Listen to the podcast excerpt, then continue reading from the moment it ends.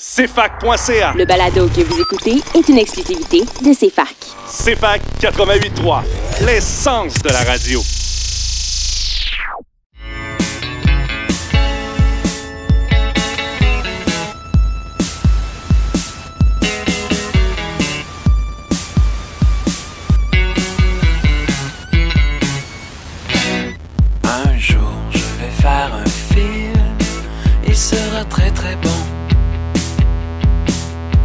Aura quelques scènes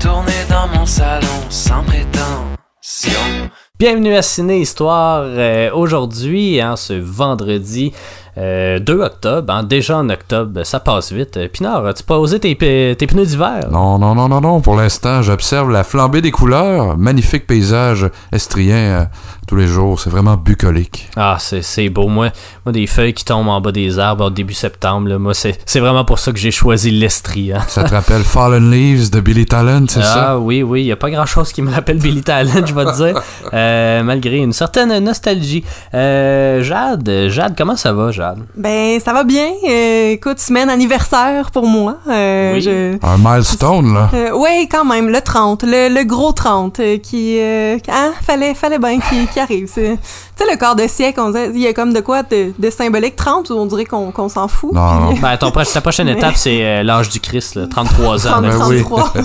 J'ai déjà dépassé le 27, fait que ça devrait pas être si pire pour euh, 33. Ah, moi, je suis en plein dedans. euh, hein. Oui. Je vis ma vie to the fullest. Je fais mon épicerie, pas de masque. je me dis un jour, ça va me rattraper, mais non. Euh, euh, aujourd'hui, aujourd'hui à l'émission, euh, on va parler. Je, je- bon, je, je vais prendre le blâme parce que je me suis peinturé un peu dans un mur. Je sais pas pourquoi. Dans un mur, ouais. Dans un coin de mur, en tout cas. Dans un coin, on va Au dire ça. rouleau. ouais. Euh, j'ai pas mis de tape avant. Euh, donc euh, oui, euh, parce que aujourd'hui on va parler, euh, je sais pas trop de quoi, des erreurs judiciaires. Au début c'était supposé être des prisonniers politiques, puis force est d'admettre que à part mettons euh, 15 février euh, 1800 quelque chose de Falardeau, dont on a déjà parlé à l'émission, euh, où euh, ben, à part ça il y a pas vraiment de prisonniers politiques au Québec, donc c'était un, un petit peu difficile euh, de choisir un, un film à ce niveau-là. Fait qu'on, je suis, je suis allé avec les euh, les erreurs judiciaires. Puis là, c'est comme un peu dur aussi de parler de ça parce que c'est tellement multiple. Puis tu sais, dans le cinéma, ça touche tous les genres. T'as des biopics qui sont des erreurs judiciaires, des court euh, room dramas. Ah, c'est compliqué. Ça pourrait être aussi les films, euh, comment, euh, pas les erreurs, ben, en tout cas les enquêtes journalistiques aussi. Mais ça, ça pourrait mériter peut-être un épisode à lui. En tout cas, je savais pas trop quoi faire. Puis je sais même pas pourquoi j'ai choisi cette thématique-là. mais le point est que je voulais voir le film Z, un film dont tu me parles depuis je sais pas combien d'années, euh, puis qui, qui, qui m'intéressait. Fait que euh, c'est ça. Euh, attendez-vous pas grand-chose de la thématique cette semaine. On est bien occupé aussi cette semaine. Là. Les nouveautés s'accumulent. puis en tout cas, on, ah, Ça chôme pas au temps de la pandémie. ben c'est ça, on fait beaucoup de radio puis on, on est bien occupé. Donc voilà, mais donc en fin d'émission, ben, en milieu d'émission, on va vous parler de du film Z de Costa Gavras et on va vous parler aussi une nouveauté, en- ben, une certaine nouveauté, Suspect numéro 1 euh, de Daniel Roby qui est sorti un peu plus tôt euh, cette année, euh, mais qui cadrait bien dans cette thématique euh, assez obscure pour l'instant, assez confuse plutôt. Et donc, mais en, fin d'émission aussi, je vais rediffuser une entrevue que j'ai fait cet été au Touski avec Daniel Roby, donc le réalisateur du film, où on a discuté de plusieurs aspects justement de Suspect numéro 1. Puis euh, tout de suite, en fait, euh, après euh, la pause, l'entracte musical, on va revenir en fait sur les DS, la DS des mouches à feu qu'on est tous les trois allés voir au cinéma vendredi dernier. Puis qui, ben c'est ça, on va faire un retour là-dessus avec les nouveautés de la semaine aussi. Donc voilà, le plan de match à peu près de l'émission. Donc on s'en va écouter Marguerite Remix de Virginie B. Puis on revient tout de suite après la pause.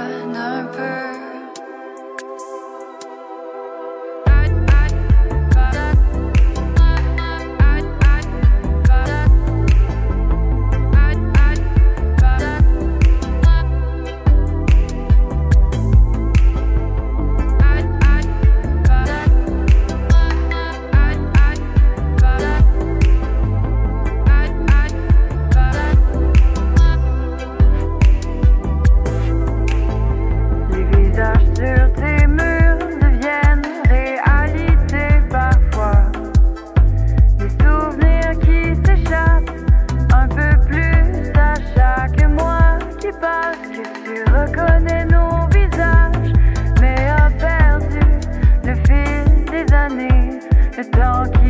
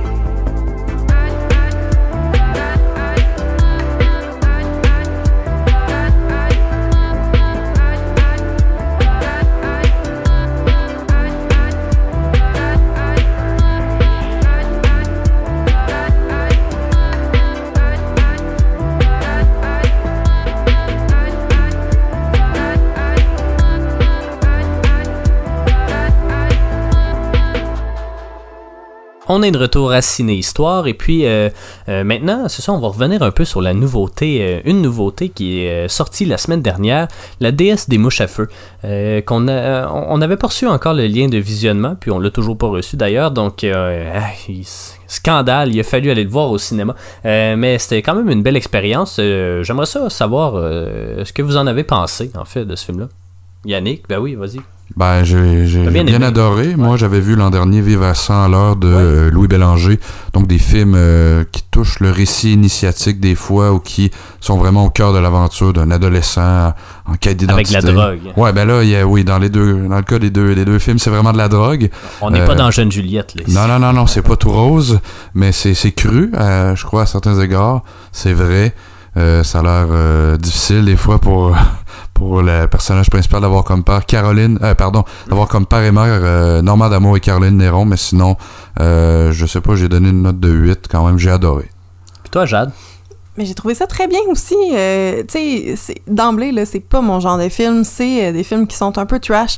Euh, puis j'ai, j'ai- là, on, on l'a vu, là, j'ai- j'aime pas comment c'est filmé non plus. Euh, c'est des, des plans qui sont super serrés euh, sur les visages. Tout est flou, sauf, euh, tu sais, quelques centimètres de, de visage de personnage. On voit jamais rien. Puis moi, ça m'énerve. Puis, mais, tu sais, le, le, le jeu est excellent. C'est des, des thèmes qui sont difficiles. C'est, mais c'est beau. La musique est excellente. Le, tu sais, le, le rendu du film est quand même vraiment le fun, euh, malgré que ce soit pas quelque chose qui me plaise euh, à, la base, dans le fond. Là. Donc, euh, c'est ça, j'ai quand même aimé ça. J'avais quelques petites lueurs d'espoir dans le film. Finalement, bon, je peux être un peu déçue euh, quand même de, certaines, certains outcomes du récit, mais j'ai trouvé ça efficace quand même. C'est le genre de film, justement, que, qui te rend mal à l'aise, puis quand, quand ça fait ça, ben, tu sais que ça fait bien sa job. Donc, c'est ça. Mais je- j'y mettrais quand même aussi un, un bon 8. là. Euh, J'ai trouvé ça euh, très, très bon. Ben, j'ai aimé, euh, pour ma part, la, la bande sonore, je trouve que Ouais. Anaïs euh, Barbeau-Lavalette, euh, je l'ai très Ouais, mal c'est ça. prononcé. Non, non, c'est ça. Ouais. Euh, je- je- elle avait une belle, euh, je sais pas, des bons, euh, des, des bonnes transitions avec la musique Ouais. pour l'amener, pour amener une gradation dans euh, les scènes. L'émotion est très vécue. Euh, Rappelle-moi, Delphine de Pau, comment? Euh, Kelly, de, Kelly Kelly, DePau. DePau, ouais. l'actrice principale. Ouais. Euh, je, je trouve qu'elle. Une Cherbouquoise. Ouais, une Cherbouquoise. Elle le livre très bien pour une actrice de, je sais pas, 16 ans. Non, Euh, 18, ben, elle est née maintenant, en maintenant, elle a 2002. 18, Ok. ouais, c'est ça. Mais euh, non, euh, très bon. Bo- bonne performance. Ouais. Euh, Normand D'Amour. Euh, autoritaire comme toujours. Ouais. Caroline Néron, bah. euh, sans, Elle vend pas des non, mais bah. sans 3 mètres, je, je l'ai trouvé juste. Elle va, peut-être se recycler dans la vente de bottes en serpent, hein, on sait mais pas. non, mais c'est ça, mais il y avait une belle, je sais pas si c'est une caricature d'elle-même, tu sais, qui se prête Ouais, au jeu, mais mais c'est drôle, c'est un bon clin d'œil quand même à sa carrière qui a piqué du nez, mais euh, je sais pas, c'est, c'est, c'est pas une actrice qui a fait beaucoup de, de films et de, de séries, Non. mais je sais pas, là, ça faisait longtemps qu'on l'avait pas vu, me semble, puis euh, elle a juste été correcte, puis c'était, c'était un bon Ouais, rôle. Elle faisait le travail. Elle faisait le travail d'une mère qui est pas capable de s'occuper de sa fille, mais en même temps, Normand non plus, il est jamais là. Ouais. Euh, c'est assez mystérieux, mais Elle coûte chèque 2000 pièces. mais c'est ça, mais j'ai j'ai trouvé. Ben, je vais rebondir sur ce que Jade disait tantôt. Là où j'ai trouvé la, la- la caméra pertinente, c'est lorsque justement il y avait des zooms ou des, des plans très près sur la, la- la tristesse ou le. Sais pas, la, solitude qui afflige le personnage principal parce que quand elle, elle doit aller chez un de ses, ses deux parents, elle n'a jamais le temps de forger sa propre identité, se consolider une âme, une identité à part de ses parents. Pour ça, elle est comme en crise euh, d'adolescence, c'est la, la rébellion, mais c'est c'est bien filmé à ce niveau-là, euh, je trouve. C'est un- J'ai trouvé ça beau, j'ai trouvé qu'on était vraiment au Ouais. cœur du Ah ouais. personnage, puis que ça tournait autour d'elle, mais à quel point euh, la Barbeau Lavalette est capable de l'amener aussi au désastre. tu sais. On spoilera quand même pas euh, les, les gens, mais ça se finit quand même mal pour une couple de ses amis. Donc ça, ça, ça passe ce message, ça porte à réfléchir également. Il y a des... euh, excuse, je t'interromps, mais il y a des, euh, des plans magnifiques dans le film. euh, Tu sais, juste euh, quand elle est sur le vélo de Oui. Kevin, je pense, euh, c'est au ralenti sur le pont vert de Chicoutimi. Ouais. Euh, puis ça, c'est- c'est c'est vraiment beau. C'est là, on est un peu plus loin aussi, puis c'est c'est un espèce de petit moment de paix là qu'ils qu'ils ont. Puis il y avait aussi le- la fameuse scène du party euh, avec la soundtrack de euh, Pulp Fiction, euh, Oui. qui, est- qui, est- qui, c'est-. Chuck Moi, Berry des- joue des euh, beaux moments du film là pour moi. Never euh. Can Tell. Ben oui, c'est bon. Mais vous croyez, là, parce que moi, je me suis questionné tout au long du film, puis euh, je suis toujours pas arrivé à une conclusion satisfaisante, je trouve. là, mais euh, vous trouvez, pourquoi croyez-vous que Anaïs Barbeau-Lavalette a ressenti le besoin, justement, de filmer d'aussi proche que ça? J'avais une belle théorie là-dessus. euh, vous pourrez me dire si vous êtes d'accord, mais euh, j'ai euh, pensé à ça quand euh, il y a eu le, le moment où son père dormait sur euh, le sofa, puis c'était on flou, voyait là, rien. on voyait absolument rien. Le bas. Puis oui, c'est ça. elle, va, elle va y couvrir l'orteil de son trou de bas. Euh, mais qu'on on voit jamais rien d'autre vraiment que qu'elle, finalement, là, vraiment super proche. Un peu pour, euh, j'ai l'impression, montrer plus ses émotions à elle que dans le fond, le reste, on s'en fout. C'est comment Ouais. elle, elle vit tout ce qui arrive. Ouais, puis tout ça, parce intelligence que émotionnelle. on, on voit jamais son père sur le sofa puis moi ça m'a vraiment tapé ses nerfs j'avais de la misère j'ai besoin de voir puis tout mais en même temps je pense que le choix est vraiment conscient euh, même dans euh, la la scène avec euh, Antoine, c'est quoi son nom? Desrochers. Euh, où ils vivent leur première expérience ensemble, où, tu sais, je me suis dit, mon Dieu, c'est pas trop difficile de rien montrer, là, je veux dire, on voit juste leur visage, puis, tu sais, puis, mais, mais c'est efficace au final, c'est comment elle, a vit tout ça. En tout cas, c'est- l'opinion que, que je me faisais de ça. Vous autres, Ben, peut-être que c'est ça également, mais moi, je, je croyais que euh, c'était peut-être pour montrer que ce qu'elle a vécu plus jeune, je sais pas. Est-ce que ça peut l'avoir influencé, le fait que elle voulait zoomer sur ce qu'elle ressentait le plus, je sais pas. euh, Ouais. je, je, je sais seulement que euh, Kelly DePau a été, ben, en fait que Anaïs Barbeau-Lavalette l'accompagnait constamment sur le plateau, quand il y avait les scènes de sexe également, d'amour, d'amitié, appelez ça comme vous voulez, mais elle était là parce que pour elle, ça comptait. Euh, elle voulait pas la, la garocher devant les roues du bus, euh, comme on dit. Mais euh, non, j'ai. Je sais pas si ça ajoutait Ben, de parce que- lourdeur, mais effectivement, on aurait pu aller dans, vers d'autres euh, champs contre Ben, champs. non, non, non, mais c'est parce qu'il y a toujours une raison. Là. Euh, Anaïs Barbeau-Lavalette aussi, c'est une réalisatrice. C'est pas son premier film non plus. Non. Donc, il y a toujours une raison derrière ça. Puis habituellement, quand on filme aussi proche que ça, c'est soit pour nous restreindre à cet univers-là ou vraiment comme nous faire sentir un peu angoissés. Euh, parce que, tu sais, veux, pas, quand t'as pas le contexte, quand tu sais pas où se déroulent les scènes, t'es toujours un peu sur le qui-vive ou tu te sens agressé un peu. Puis je me demande si c'est ça qu'elle essayait de nous faire vivre, mais en même temps, son personnage euh, de, je me souviens plus comment elle s'appelle, Catherine, je pense, mais en tout cas, euh, Kelly Depot euh, était pas, était pas tant agressée, ça faisait juste vivre le moment, puis elle vivait quand même relativement bien, sauf quand ses parents étaient là, puis en tout cas, elle se faisait réprimander. Mais non, c'est ça, on dirait que j'arrive pas encore à me faire une idée sur pourquoi est-ce qu'on a voulu tourner ça comme ça, mais, mais je trouve que ça ajoute quand même, ça, fait un charme au film, là, je pense, ça nous fait vivre des émotions encore plus fortes quand il se passe quelque chose parce qu'on n'a jamais on voit jamais rien que quand on voit quelque chose finalement on est comme ah mon dieu. Mais mais, mais c'est ça on dirait que ça tu sais il y a des films où c'est évident là tu sais par exemple dans euh, je sais pas là dans Requiem for a Dream il me semble que c'est quand même aussi beaucoup euh, des, des close-up des trucs comme ça puis t'es comme toujours un peu sur t'es toujours inconfortable mais aussi c'est parce que les personnages sont inconfortables. Là là j'ai pas senti vraiment ça fait que j'aurais aimé ça y demander à la réalisatrice mais bon peut-être une prochaine que, fois. Je pense que le point que t'amènes de, de se sentir un peu coincé là-dedans, claustrophobe, il, est- il est bon, là, parce qu'elle est un peu pognée dans cet univers-là, puis elle a pas tant de contrôle sur ce qui arrive non plus. Euh, fait je pense que ça, ça, Ouais. ça, se, ça se défend. Je, je- Ouais. toutes côté réponses, punk. euh, sont bonnes. Ouais, euh, mais du côté punk, mais dans la soundtrack, il n'y a pas de punk. C'est ça Non, ben, on- non, c'est vrai, on tourne Ouais. autour, mais on n'est pas C'est loin la avec scène euh, punk. Rock mais and Roll. Suicide de Bowie. ouais, mais, ouais, mais c'est euh, tonne la plus, euh, ouais, plus ouais, relaxe, là, mettons. Mais euh, non, mais d'ailleurs, euh, on a sorti la, la trame sonore, je pense que c'est en track film, en tout cas, je sais plus c'est qui qui le distribue, mais ils ont euh, publié la trame sonore du film.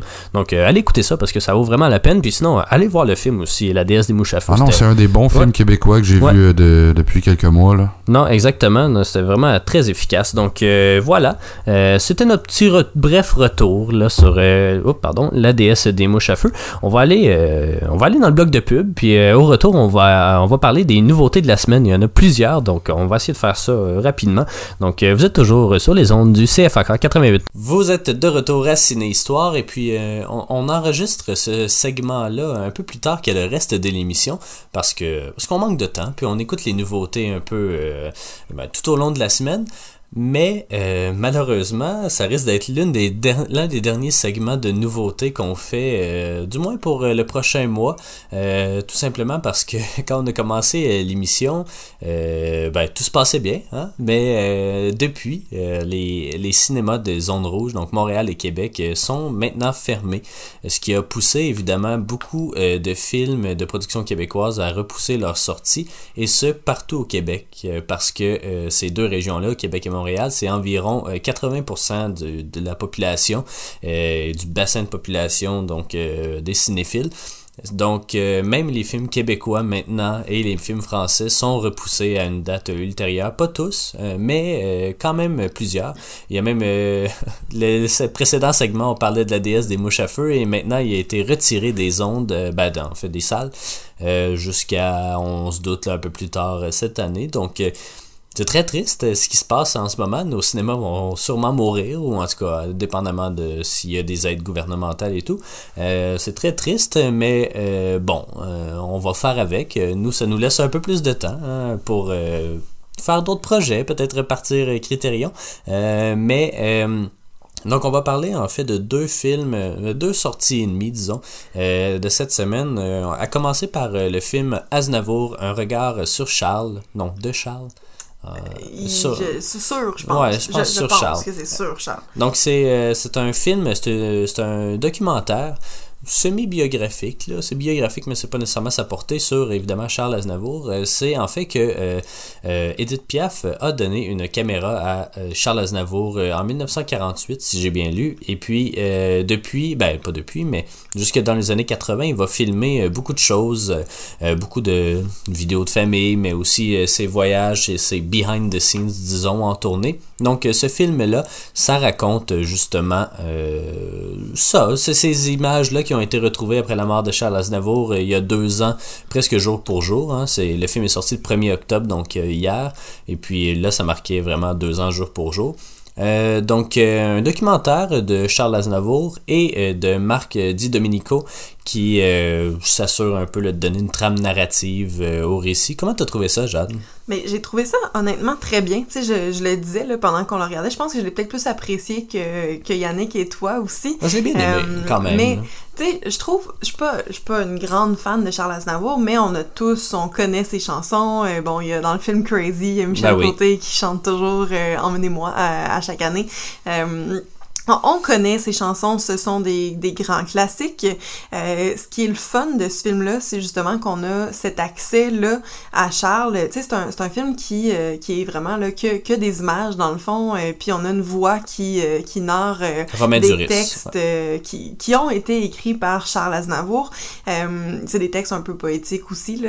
Ouais. c'est, mais, mais je trouve ça le fun, c'est qu'il il a décidé de raconter sa vie, de, de raconter ses moments marquants. Euh, on passe quand même à travers trois ou quatre euh, relations amoureuses, là, euh, Ouais. euh, différentes, dans le ouais. fond, puis euh, ses rencontres avec des acteurs, euh, sa visite d'un, plateau. euh, il a travaillé avec, euh, c'était Godard. euh, Non, euh, c'était euh, c'est Truffaut, Truffaut, mais il y a aussi... euh, ça, c'était c'était un plan intéressant parce que en tant que cinéphile que je suis, euh, c'était le film, je me souviens plus, euh, Taxi pour euh, quelque chose, là, avec euh, Lino Ventura. Puis euh, pendant que la, la- la scène se, se, se prenait, disons, euh, pour le film véritablement, mais lui, il a posé sa caméra sur le devant de, de la voiture ou peu importe, ce qui a fait en sorte qu'il a pu capter euh, les mêmes images euh, qui sont présentes dans le film, en couleur cette fois, euh, parce qu'il voulait justement des, des images de lui et de Lino Ventura, qui est un acteur euh, quand même bien connu à l'époque.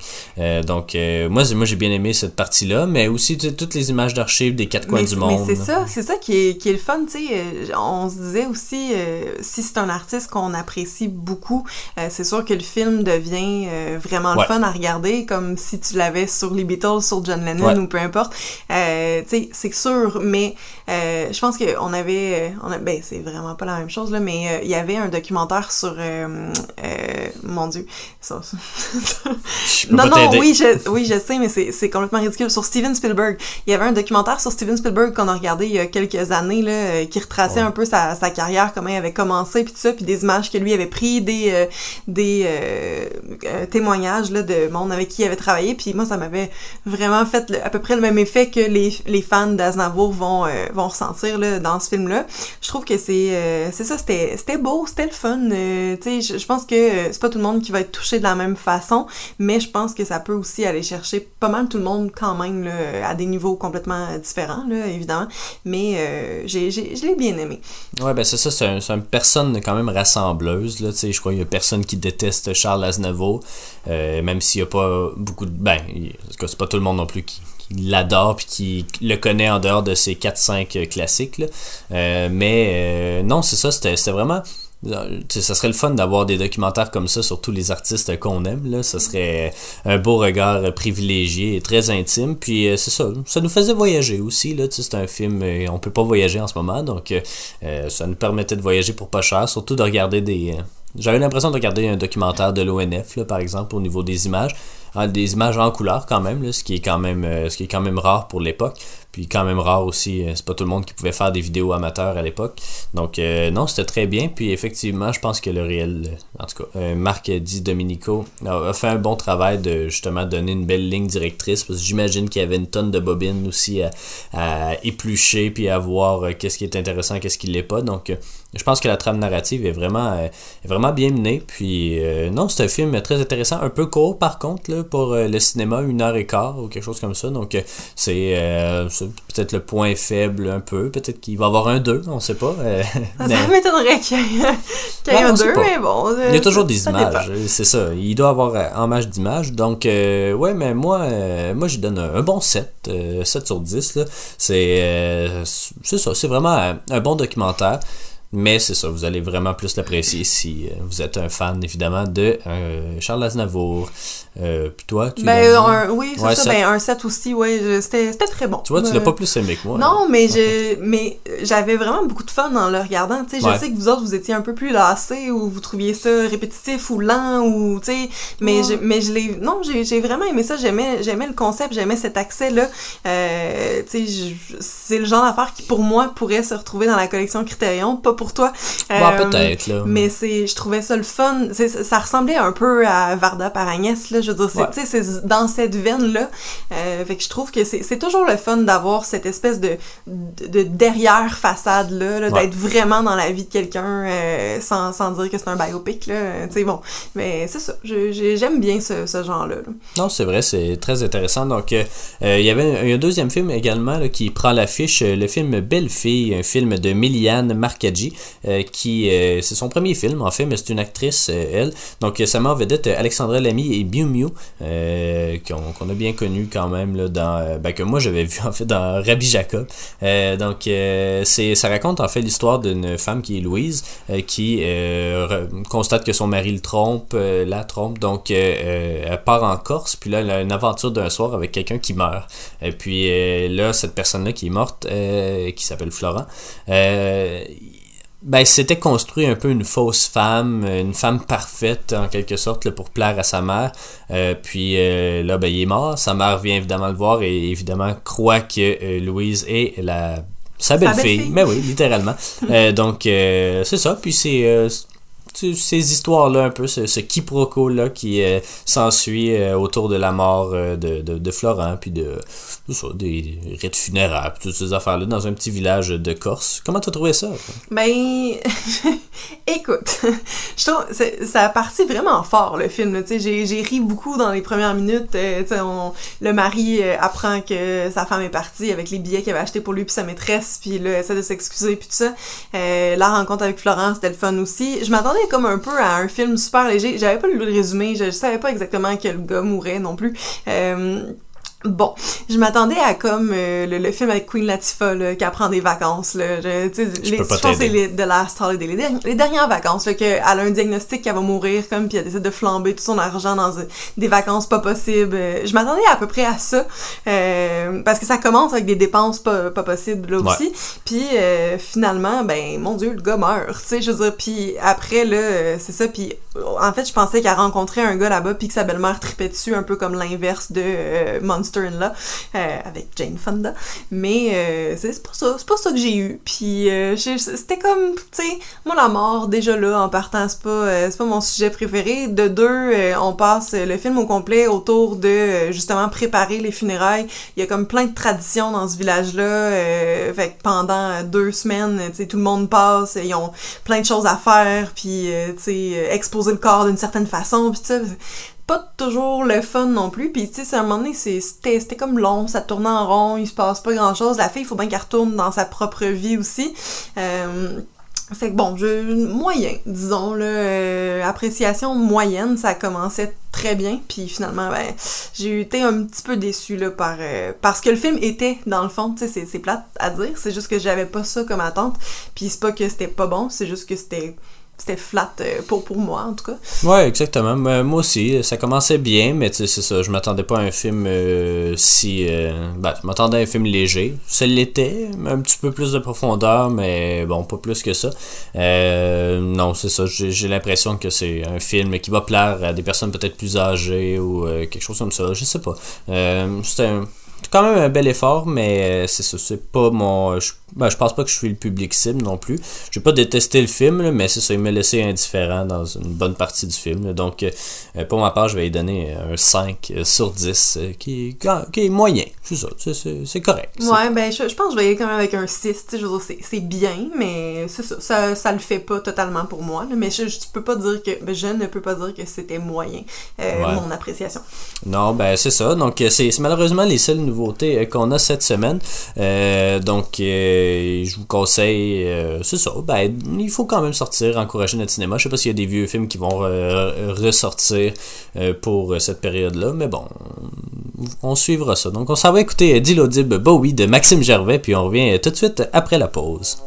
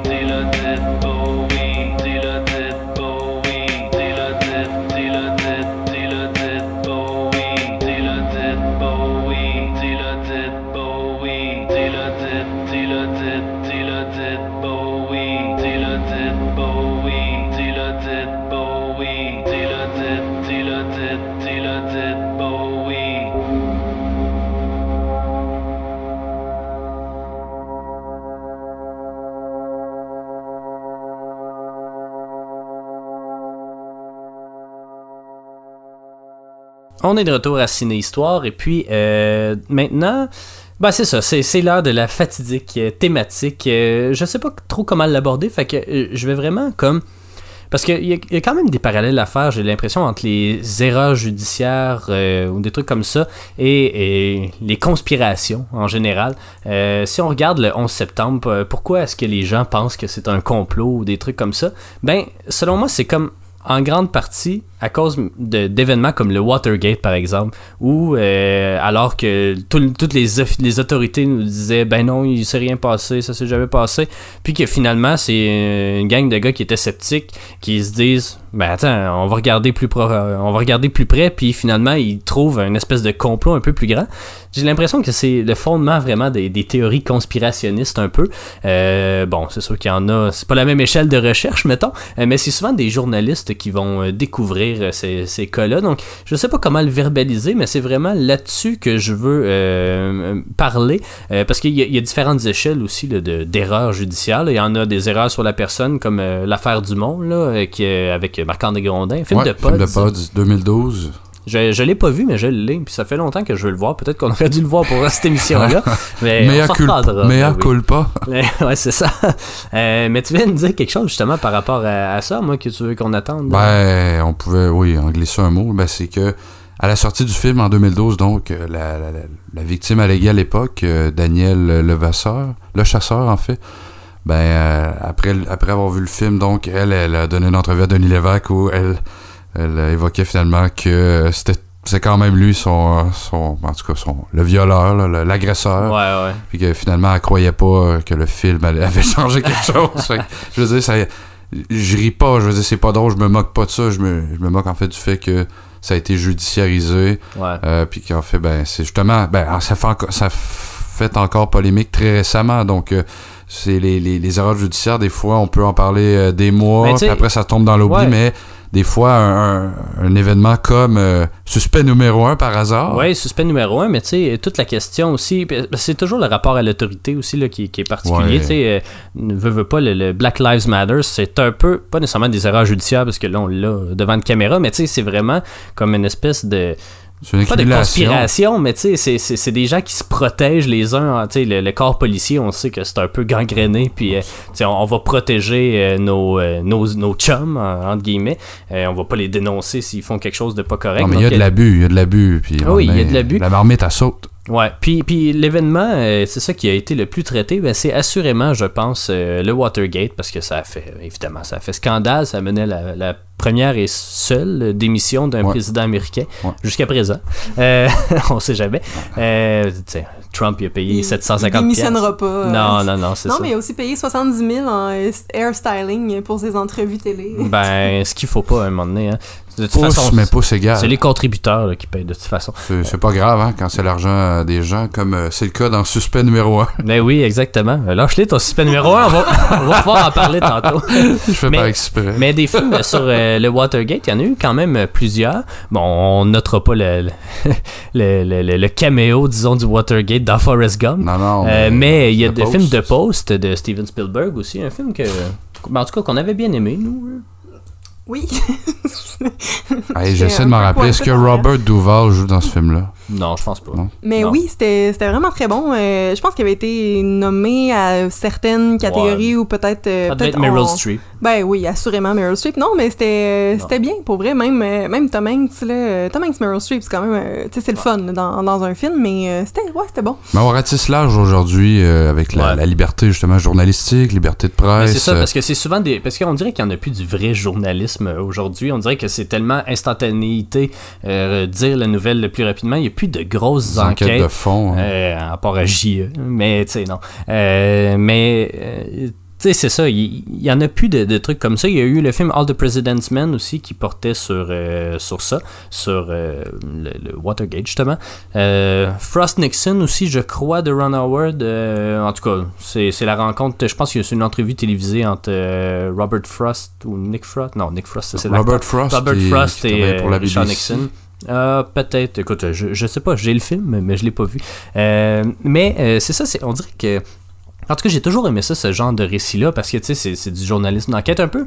Là, c'est pas la même chose nécessairement, mais c'est encore des autorités qui camouflent des trucs euh, aux journalistes. Le film Spotlight de 2015, euh, un très bon film de Tom McCarthy, qui, euh, qui a gagné d'ailleurs meilleur film, mais qui, qui justement, euh, ça, ça s'attaque en fait à l'Église catholique, puis la, la pédophilie des prêtres euh, euh, dans la région de Boston, mais on, s'entend que c'est généralisé aussi. Là. Non, mais après, à la fin du film, il y a quand même le, le beau générique où euh, il y a plusieurs euh, églises, plusieurs districts qui sont nommés avec des noms, puis euh, il y, a des- il y a des pages et des pages de ça, de d'annuaires. En tout cas, c'est Ouais. quand même, oui, c'est c'est plus dans cette région-là, mais, mais non, finalement. Non, c'est ça. C'est là que ça s'est passé parce que c'est une vraie enquête, évidemment, du Boston Globe, j'imagine.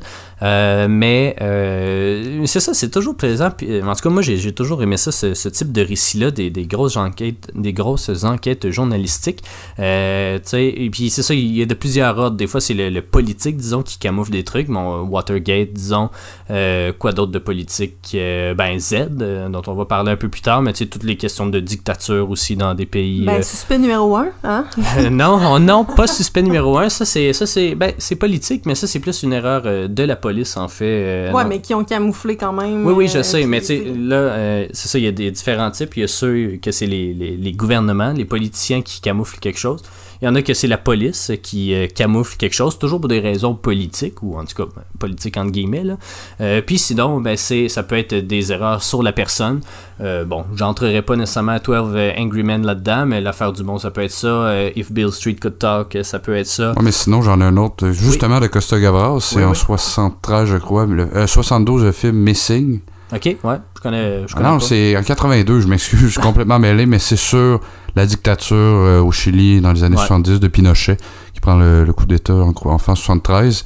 Euh, mais euh, donc le film raconte l'histoire d'un journaliste américain qui est enlevé là-bas finalement. Puis ben, on racontera pas la suite, mais Ben c'est de voir les démarches quand, ben, premièrement, la liberté de presse n'existait pas là-bas Ouais. complètement, dictature, mais euh, toujours intéressant de, de, de suivre les, les profils différents Non, c'est ça. Puis, euh. Puis c'est- en tout cas, c'est troublant de voir ça, de, de voir que dans nos sociétés, même aujourd'hui, j'ai la misère à penser à un cas euh, récent, outre, mettons, euh, George Floyd ou des trucs comme ça, où la police tue littéralement des gens dans, dans les rues, là. Euh, mais on dirait que, ben, c'est ça, ça donne du bon matériel pour un film. Mais c'est c'est quand même dur à, à traiter parce que c'est ça, ça, ça joue dans tous les genres, euh, vraiment. Donc, Ouais, euh, puis euh, au final, c'est de voir aussi qui possède l'argent pour faire ben, fonctionner, je sais pas, un journal par hasard. ouais, euh, mais c'est quoi le les- film, ouais. c'est quoi les motivations, c'est ça, Ça, c'est derrière? quoi les motivations? Souvent, c'est c'est très politique parce Ben que oui. ah, on peut pas euh, dire qu'on a fait telle affaire avec l'argent des fonds publics. Et on voilà. peut pas dire, euh, pour ma réputation à moi, je peux pas dire telle affaire ou, enfin, en tout cas, annoncer tel truc.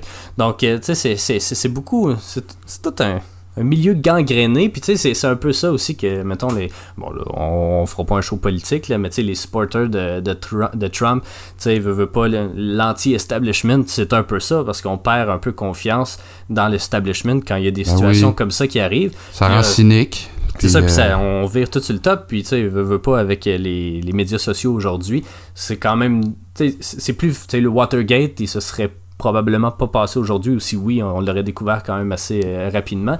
Puis tu sais, euh, il- c'est tellement instantané aujourd'hui que... Idole même- instantanée. Ouais, mais même euh, tu sais, l'histoire avec les Russes, là, puis le, le trucage d'élections, la lecture de courriel, ou, toutes ces affaires-là, tu sais, ça peut rentrer là-dedans. Tu sais, les, les Panama Papers, euh, tout, euh, euh, Snowden. Snowden, euh, Tout c'est pour c'est ça, tout pour décrédibiliser un gouvernement ou la Ouais. confiance en fait des gens envers le gouvernement en question. Puis ils font rien pour s'aider, ils en rajoutent une couche à chaque fois. Notre ça. ami Donald, c'est pas pour donner raison non. évidemment au conspirationnisme, mais tu sais, des fois on dirait qu'il. tu sais, Ben, moi, je donne aucunement raison parce que ça, ça, ça fait aucun sens, là, mais tu sais, à un moment donné, euh, je pense que c'est bon de questionner aussi les autorités à certains moments puis de pas juste accepter euh, Non, mais na- aveuglément. Na- euh, ce na- qui- qui- naturellement, quand euh, justement il y a du bon journalisme d'enquête qui Ouais. se fait ou euh, que c'est que des, des groupes syndicaux s'unissent mais qui sont rabroués puis ah personne n'en parle ben c'est que les il y a des gens qui ont des comptes à rendre puis des qui ont, peut-être Ouais. fait des fautes puis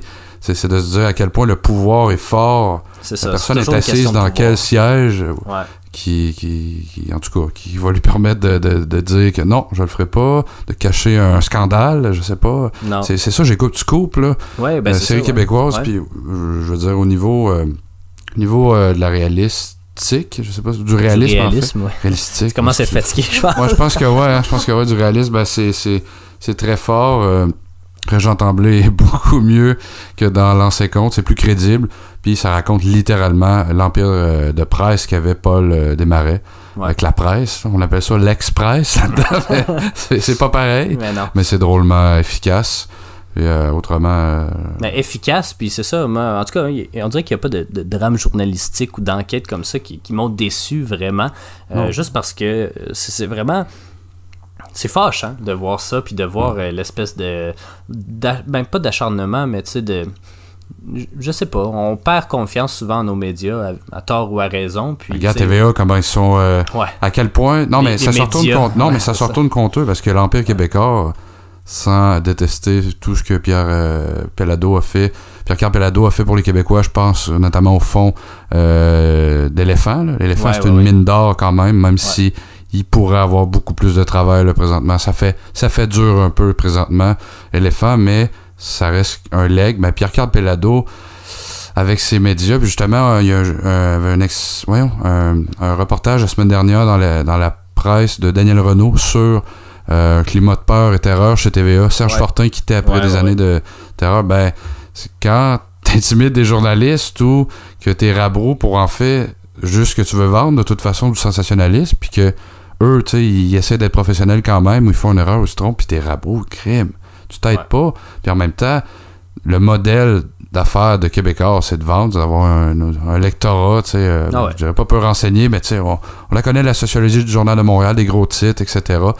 Oui, il y, a des- il y a des bons chroniqueurs au Journal de Montréal, mais justement, quand des journaux, puis des fois qu'il y a une convergence, qu'il y a une même ligne éditoriale ou de pensée unique, ben, je veux dire, t'es, t'es, t'es influen- t'es influençable, mais t'influences les gens aussi, là, je veux dire, quand Ah ouais. quand l'argent mène tout ça, puis que ça sert à des intérêts et, évidemment idéologiques, ben c'est ça qui arrive. Ben, c'est ça. Réveillez-vous! Ouais, non, non, c'est quand même. Ben, tu sais, c'est ça, là. On était fatigués, on savait pas trop de quoi parler, fait qu'on a fait de quoi d'un peu plus, euh, d'un peu plus euh, laxiste, mais euh, on se reprendra la semaine prochaine, c'est pas grave. Mais euh, on a quand même deux bons films à vous présenter, en fait, le film Z et le film Suspect numéro 1. Donc, tout de suite après le- les pauses publicitaires, la pause publicitaire, on va parler justement de Z de on est de retour à Ciné Histoire pour parler du film Z.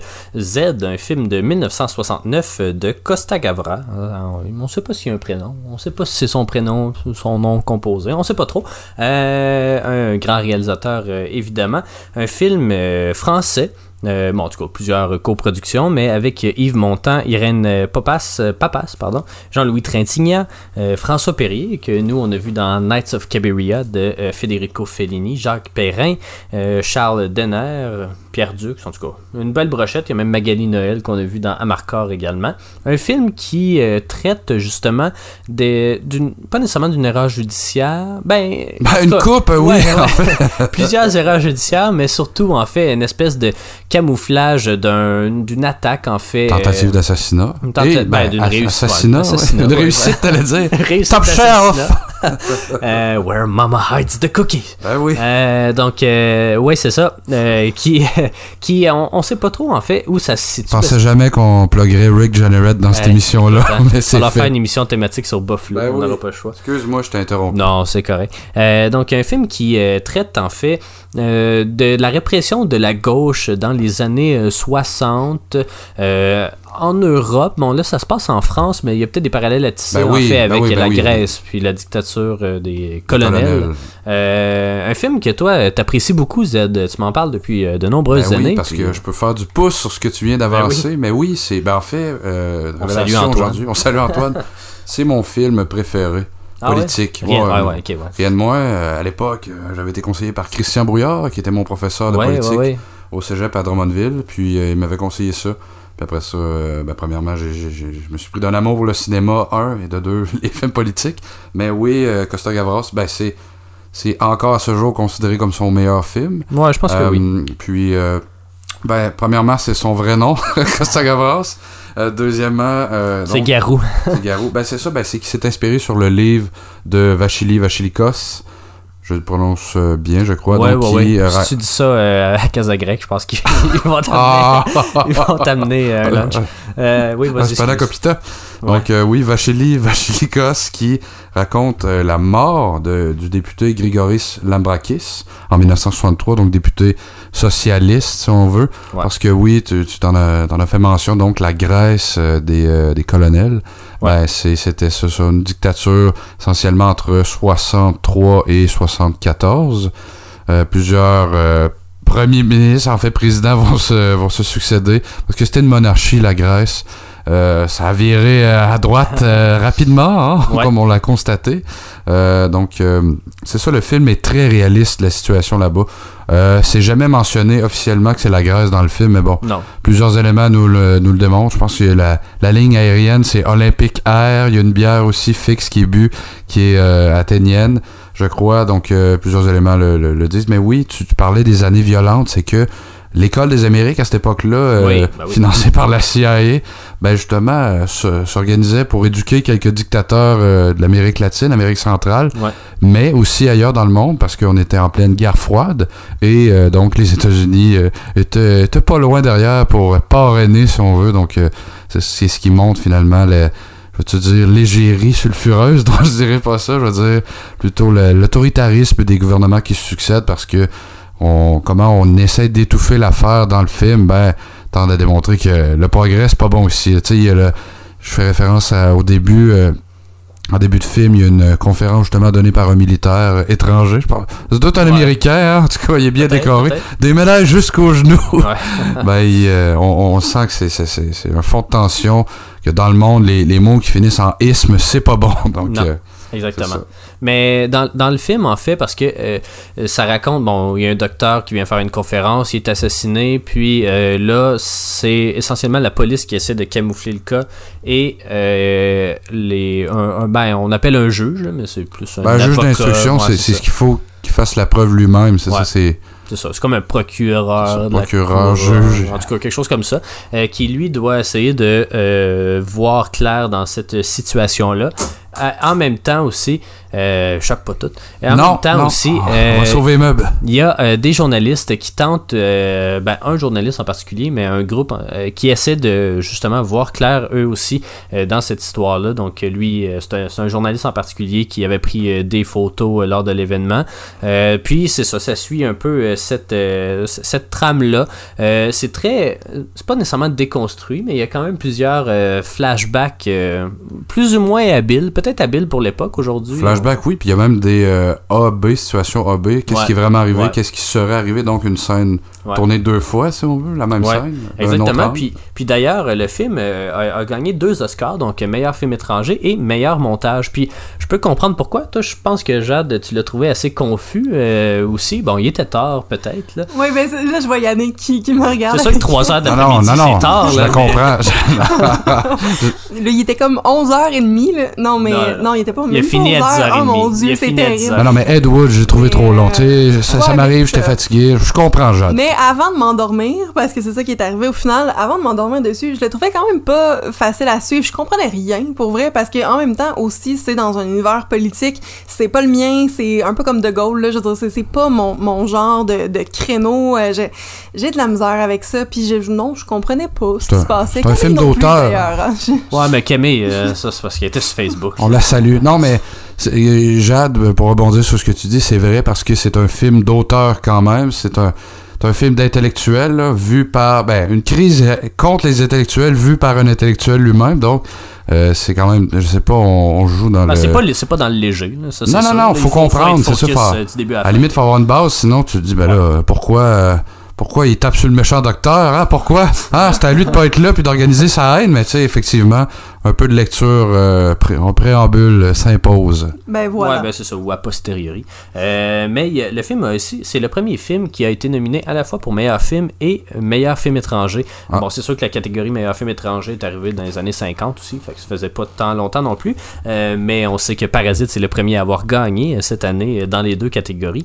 Euh, il a été nominé aussi meilleur réalisateur, Costa Gavras. Ouais, à Cannes, a pris du jury. euh, oui, exactement. Puis meilleur scénario aussi. Un scénario très très travaillé quand même. Là. Il y, a, il y a beaucoup de choses. On condense vraiment beaucoup d'éléments. Donc, En euh, même temps, j'ai jamais lu le, le roman, le livre, donc je sais pas Ouais. si c'est fidèle à 100% au livre. Peut-être écrit pas. en ancien grec, j'imagine. Ah, mais, c'est ça. Non, non, mais Z, en fait, parce que c'est ça, Z, ça, ça, c'est de l'ancien grec. Je sais pas si on devrait dire qu'est-ce que ça signifie ou non. Peut-être qu'on peut vous garder la surprise vu que c'est littéralement la dernière phrase du film. Euh, bon, ah, on le dira pas, on le dira pas. Ah, Vous faites vos recherches. On l'a écouté sur la collection, euh, sur le streaming de la collection Criterion, parce que oui, le film fait partie de la collection, euh, numéro 400 quelque chose. Fait que, euh, il va falloir le réécouter, Jade. Euh, Peut-être qu'on s'arrangera. Et pour les Oscars, en plus. Ouais, plaisir. ben c'est ça. Ben, il, Je crois il qu'il vaut la peine. il mérite une deuxième chance, Jade. Oh oui, oui, oui, Ouvre ton cœur. C'est- je- Non, c'est bon.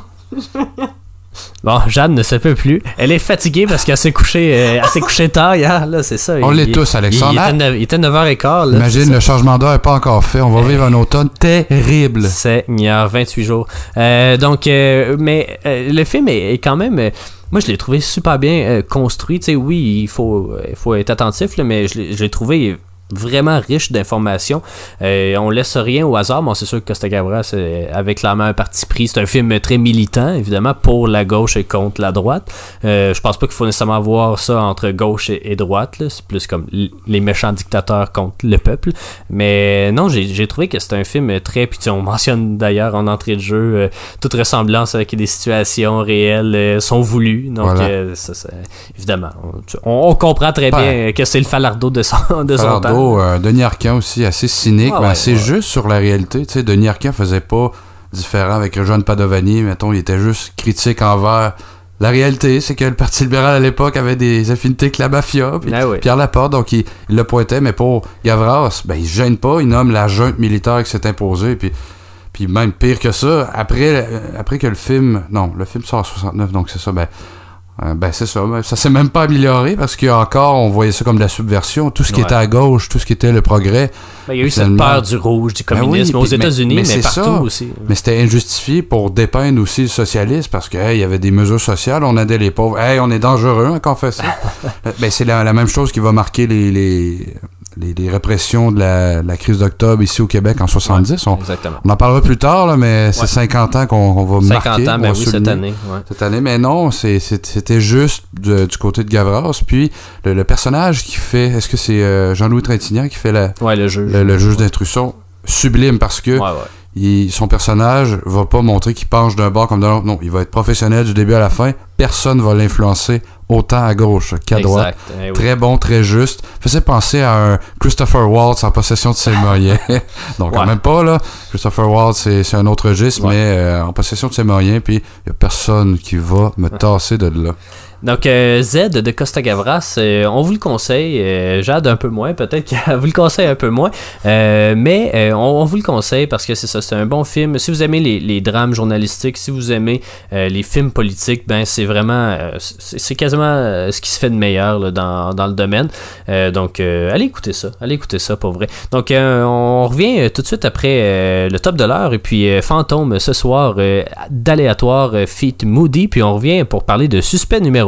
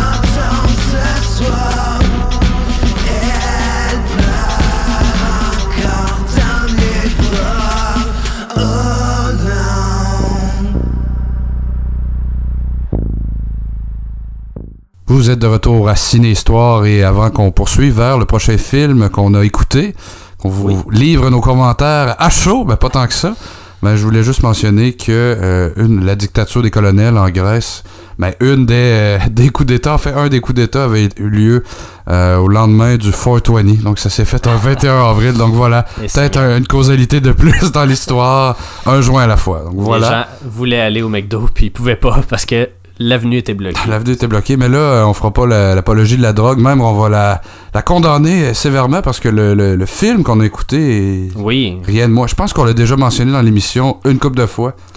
C'était Oui, su- euh, comment... Suède 26, non, suspect Le- numéro le 1. film, non, non, non, non, non, c'est euh, Target Number One ou Ah, ben Most oui. Wanted parce que le film est en anglais. Euh, c'est pas un film en français, mais c'est un film québécois quand même avec quelques acteurs et actrices québécois, Une un réalisateur puis une équipe aussi derrière. Mais bon, c'est le premier film québécois à avoir pris l'affiche après la pandémie. Euh, donc euh, au début. euh, Après la pandémie, comme- après, comme si après, fini, après le confinement. Ouais. Après le confinement. Ok, d'accord. Euh, Il y a eu une bulle, puis elle a été éclatée. on a surfé la vague. Euh, donc euh, c'est Elle a un été film de, éclatée. Elle a brisé toutes mes excuses. C'est un film de Daniel Roby qu'on avait bien connu parce que c'est lui qui a fait euh, Louis Cyr, c'est lui qui a fait aussi Funky Town. Oui. Puis il y en a fait d'autres. Il est allé faire des films en France aussi il y a pas si longtemps. Il a fait La peau blanche aussi. Je sais pas si t'as vu ça. Ouais, ouais, un film basé sur le, le livre de Joël Champetier. Ouais. Ouais. Puis euh, c'est ça, il a fait euh, d'autres trucs aussi, mais c'est ça, c'est son premier film québécois entre guillemets. Euh, donc euh, Ben, qui- Funky Town, c'est c'est assez. euh, ouais, mais tu sais, il y a plus, euh, ça se passe à Montréal. c'est ouais, ça. mais il y a quand même tu sais, le, le côté international anglais. Ouais, ouais, ouais. Ben il a toujours aimé ça. Parce que dit, Paul Doucet est bilingue. ouais, c'est ça. Ah, je peux pas dire. non, non, fais attention. En dessous du pont, ouais, ça, c'est ça, reste c'est là. ça. Euh, regardez ça, c'est pas pire Funky Town. Euh, donc, euh, ça, ça m'en vedette, en fait, Antoine-Olivier Pilon, qu'on connaît bien parce Oui. qu'il a joué dans Mommy. Euh, Josh Hartnett, hein, qu'on sort des boulamites, euh, littéralement. euh, Stephen McCarthy, Jim Gaffigan, l'humoriste. Oui, et très bon. il y a aussi Rosemary Perrault, qu'on a vu dans Flashwood il y a pas si longtemps, qui joue dans Avant qu'on explose. Donc, Elle travaille au instant comptant. oui, exactement. C'est en comptant de Vancouver Oui. Donc, il y euh, a évidemment raconte- pas le même nom. non, non, non. Ça raconte l'histoire, en fait, de Daniel Léger, qui est un, ben, c'est un, un faux nom pour Alain Olivier, en fait, on pourra y revenir. Ouais. Euh, donc, qui euh, est emprisonné en Thaïlande pour possession, euh, vente, en tout cas quelque chose comme ça de drogue euh, en, en Thaïlande. Et puis euh, qui est condamné, ben on ne sait pas encore, mais en tout cas il, il est en prison puis il, face, il fait face à euh, la peine de mort ou prison à vie. Donc ouais, euh, 100 ans. deux, deux options très alléchantes. C'est pas Conrad Black qui a eu la prison à vie ou quelque chose de même. Ou... C'est Ouais. pas, en tout cas, une affaire de même. C'est 185 ans de prison. Bernard. Madoff. Ah, Madoff, ouais, c'est ça. En tout cas, euh, donc euh, voilà, puis euh, ça raconte l'histoire de Victor Malarek, lui c'est son vrai nom, un journaliste du Globe and Mail qui tente justement de voir plus clair puis de, de voir outre cette, espèce d'histoire-là d'un d'un drug lord québécois dont personne n'a jamais entendu parler, mais qui, euh, c'est ça, a fait le... Par hasard, il Eh se oui. retrouve un jour en Thaïlande en prison. Il a fait état, il, a, il a fait, en tout cas, il a, il a justifié l'opération Goliath dans le film, là, qui est évidemment beaucoup de dépenses de, de fonds publics pour attraper justement, pour euh, d'une certaine façon essayer de démanteler le, le Golden Triangle qu'on appelle, c'est-à-dire la vente de drogue du, euh, de, de la Thaïlande jusqu'au Canada. C'est pas quelque chose que je suis familier, mais en même temps, les événements se passent à la fin des années 80, puis Ouais. euh, je, je me suis entretenu avec Daniel Roby, vous allez pouvoir euh, entendre l'entrevue euh, tout de suite après ce segment-là, mais il disait que c'était très publicisé, lui, puis lui, il, il en avait entendu parler longtemps, puis il a commencé à travailler sur le projet comme milieu des années 2000 ou quelque chose comme ça, donc c'est un projet qui, qui, qui a quand même tiré longtemps. Mais tu sais, à chaud comme ça, là, euh, quelles ont été vos impressions du film? Parce que moi, je l'ai vu trois fois, là, ce film-là, fait que une fois au cinéma, Puis puis, deux euh, fois dans la même journée. Ouais, euh, c'est ça. fait Avec que, euh, chacun de, de nous, je suis familier. Euh, non, mais j'ai trouvé ça bien. Euh, J'aurais aimé peut-être plus vers la fin. Je, je sais pas. je- en même temps aussi, euh, j'ai trouvé pour celui-là aussi que la construction était euh, pas super facile à suivre. Euh, on joue sur plusieurs temporalités en même temps. Ce qu'on apprend un peu un peu plus tard, c'est bien fait. Par contre, l'idée est super bonne. C'est pas tout le temps facile de savoir où est-ce qu'on se trouve. C'est- mais c'est mon impression. Puis sinon, j'ai comme réalisé, j'ai eu une épiphanie pendant le pendant le visionnement parce que je me disais qu'il pouvait pas partir avec un article après avoir parlé pendant 30 minutes euh, en prison. Puis là, on, on racontait encore l'histoire. Puis je me suis dit, mon Dieu, il est encore en train d'y raconter. Tu sais, c'est des des flashs des fois hein, qui, euh, qui pète des bulles au cerveau, comme on dit. Mais euh, c'est ça. Écoute, j'ai trouvé ça bien. C'était je, je sais pas je me serais peut-être attendue à plus à certains moments euh, surtout vers la fin justement là avec euh, le dénouement de, de tout ça Euh, je m'attendais à comme plus de conclusions peut-être je, je sais pas pour toi euh, Yannick Ben, J'aurais aimé justement qu'on aille davantage dans euh, la vie d'Alain Olivier après. Ouais. Après le- finalement son acquittement. Ouais. Huit ans après avoir purgé une peine de. de ben c'est ça. Ben, ouais. 8 ans de sang. Huit ans. De sang à la prison, hein? Ah Oui, je l'ai noté. la prison, boum, bat, bang, bang. Hey, yeah. Voilà. Mais Alain Ben, ouais. Olivier, tu as fait une petite recherche sur euh, la vraie affaire, en fait. Ah, là. en Drummondvillois, on se spot. Ben, c'est ça, non, mais exactement. c'est ça, Drummondvillois d'origine, Alain Olivier. Puis euh, c'est ça, ben c'est qu'en fait, tu le disais en, en introduction, tu disais un drug lord, mais c'est parce que il y avait cette réputation-là apparemment parce qu'il tripait solide, consommateur aguerri. euh, Junkie, dis-le. Junkie, non, non, Junkie, euh, ils ont tout essayé, hein, on, on les Ah, nommera pas tous, toutes en fait, mais euh, non, c'est ça, il triplait ben, bien dur, puis mais c'est qu'il s'est Ben, trouvé piégé, c'est ça, c'est Il y avait ça une que- réputation qui était pas totalement vraie non plus, puis c'est ça qui l'a un peu. En même temps, est-ce est-ce qu'il a fait de la petite importation où il a revendu, tu sais, dans la rue? Peut-être, mais tu sais, je veux dire, de là à, à- à l'édifier quasiment comme un Pablo Escobar pour justifier l'opération, aïe aïe, euh, ben, il y a, quelqu'un qui, a- qui a- qui a mangé son pain noir une couple d'années, d'après moi, après ça, mais C'est surtout ça. Parce que c'est ça l'opération dans, dans, dans le on, film. on veut pas trop spoiler, on veut pas trop ouais, spoiler mais quand même, dans que- la, dans la réalité, tu sais, il y a quand même eu mort d'homme, il y a eu mort de policiers canadiens où il n'y avait pas d'affaires finalement. Exactement. Puis euh, je trouve que le, le prix à payer a été lourd quand même. Puis quand on pense à, Olivier qui a fait 8 ans de prison, tu sais, pas. euh, tu sais, dans, dans le film, Oli- Olivier, Antoine Olivier Pilon dit euh, Ah, euh, je suis resté zen, tu sais, au journaliste, mais ouais, mais 8 ans. C'est à dire quand tu euh, tous les jours d'une prison. c'est ça. Ben, donc, euh, j'aurais aimé justement qu'on voit un peu le profil le psychologique ap- après euh, de Daniel Léger. là. Les conséquences, ouais, c'est C'est ça les conséquences parce que ça a été bouclé rapidement. Mais non, c'est un bon film, mais effectivement, il y avait peut-être quelques éléments que j'ai moins aimé du côté de Robier. Justement, le fait que, il me semble, il y a une longue ellipse entre, tu sais, fait de la prison, puis ah, je sors, tout est correct, puis ouais, c'est- Ben, Ouais, tout était c'est pas correct, correct. Là. Il est retourné en prison. Non, puis c'est plus tard, c'est ça, dans la vraie histoire, qu'il va poursuivre le gouvernement canadien, ben en fait, les, les services de renseignement à la GRC, là. Le GRC. ouais. GRC pour les services de renseignement, mais euh, puis, euh, puis, tu sais, ça a mal été pour lui. Je sais qu'il se déplaçait en chaise roulante récemment. Tu sais, l'a pas eu facile, mais tu sais, oui, c'est un junkie, mais est-ce qu'il a payé un peu fort pour? Ben Je pense oui, que ben oui. là. Il a été piégé. C'est ça, il, il a été piégé, il y a eu de l'incitation au crime, il y a eu plein de trucs, là, mais bon, on... C'est ce que Daniel Roby voulait dénoncer euh, Ouais. surtout. Je sais pas si tu le racontes en entrevue. Oui, on va il falloir l'écouter. Ouais, ben c'est ça, il me le raconte en entrevue. Puis euh, euh, une autre chose aussi que j'ai osé lui questionner parce que le film est, est en français et en anglais, euh, la version originale en fait, mais surtout en anglais, mais avec quelques bouts de français. Vous, vous êtes chanceux, vous avez vu la version anglaise seulement. Moi, j'ai vu la version française aussi euh, au cinéma. Et puis, euh, on vous conseille d'aller voir la version anglaise, ben la version originale en fait, euh, parce qu'il y a du français aussi, mais Mais c'est ça. même, lui, même Robbie te le disait. là, ouais. Le film n'est pas conçu pour être regardé en français. Il avait jamais pensé. Non, parce que c'est ça, en fait, c'est que les, les brefs moments de français qu'il y a dans le film, ils parlent comme on se parle en ce moment, là, un peu de joual, des trucs comme ça.